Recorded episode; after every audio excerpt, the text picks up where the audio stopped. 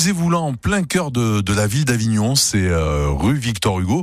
Alors on essaie de joindre Odile Guichard qui devait être au téléphone avec nous, mais apparemment on a un problème de liaison.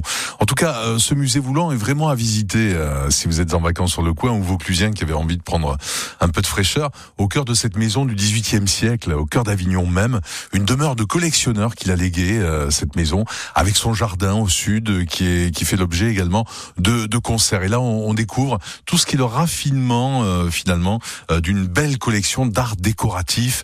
Il y a des meubles notamment, des objets, des objets usuels. Il se passe pas mal de choses au musée Voulant. C'est ce dont nous devions parler avec euh, Odile Guichard, euh, notamment euh, des, des, concerts, notamment des concerts qui ont lieu dans les jardins, et puis surtout une exposition magnifique, euh, plus de 200 peintures et dessins euh, d'un peintre paysagiste provençal, Marius Breuil, qui est décédé en 1932, qui a peint et dessiné son environnement proche pas à pas, c'est d'ailleurs le, titre de l'exposition, entre Avignon, le Paradou, euh, dans les Alpes, une très belle exposition. Et puis il y a des concerts aussi, ça sera le cas, notamment euh, ce 30 août à 20h30 avec un concert sonate au clair de lune au jardin.